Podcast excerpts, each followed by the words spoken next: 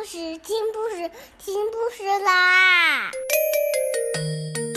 重要的事情说三遍，小屁哒啦啦，明天见！快来听故事吧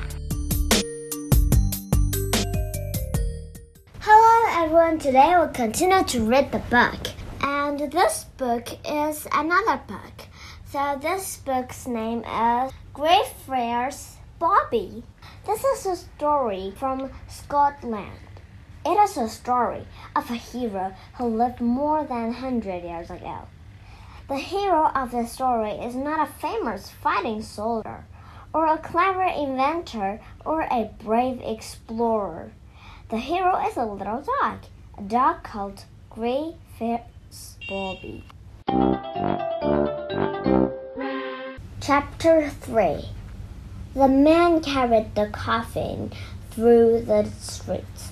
Jock had no family or friends, no wife or bairns to follow the coffin.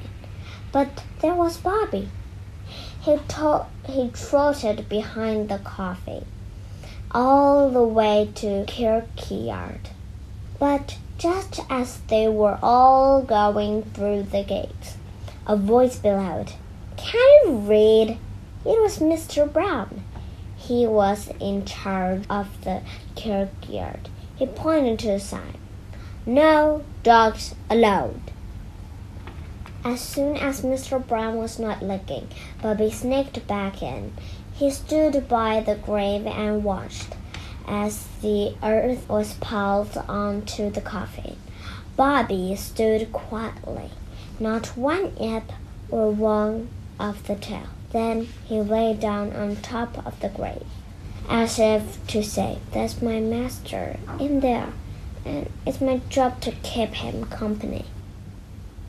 The next morning, Mr. Brown was surprised to see the dog again. Bobby was lying at the foot of his master's grave, like a little furry blanket. Well, you're a faithful dog, said Mr. Brown, but rules are rules.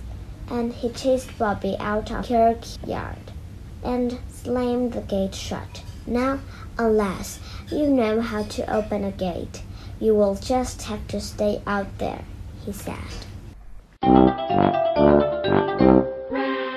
Mr. Brown walked back to his warm little house, leaving Bobby scratching at the gate.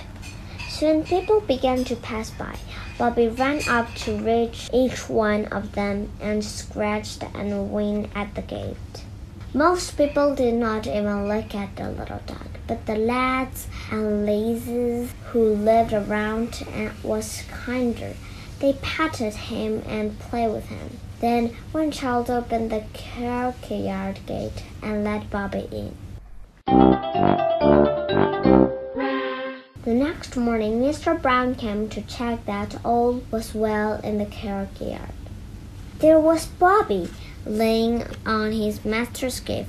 No dogs allowed, shouted Mr. Brown, and he ran at little Bobby, quick as a flash. Bobby skipped out of the way.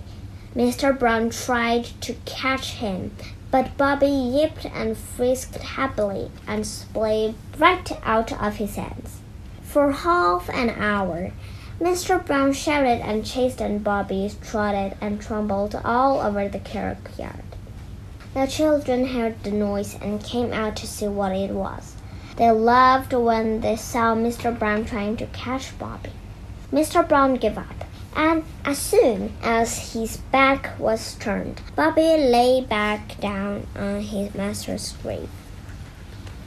Night after night, Bobby lay down on the grave. He put his nose on his paws and he stayed there all through the night.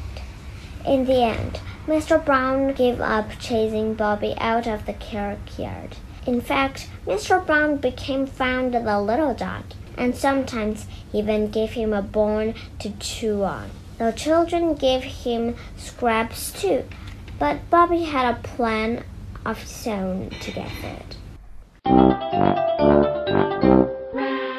When the midday cannon boomed, Bobby trotted off to Old Jock's favorite eating place in the market square. There Bobby had his dinner with Mr. Trout.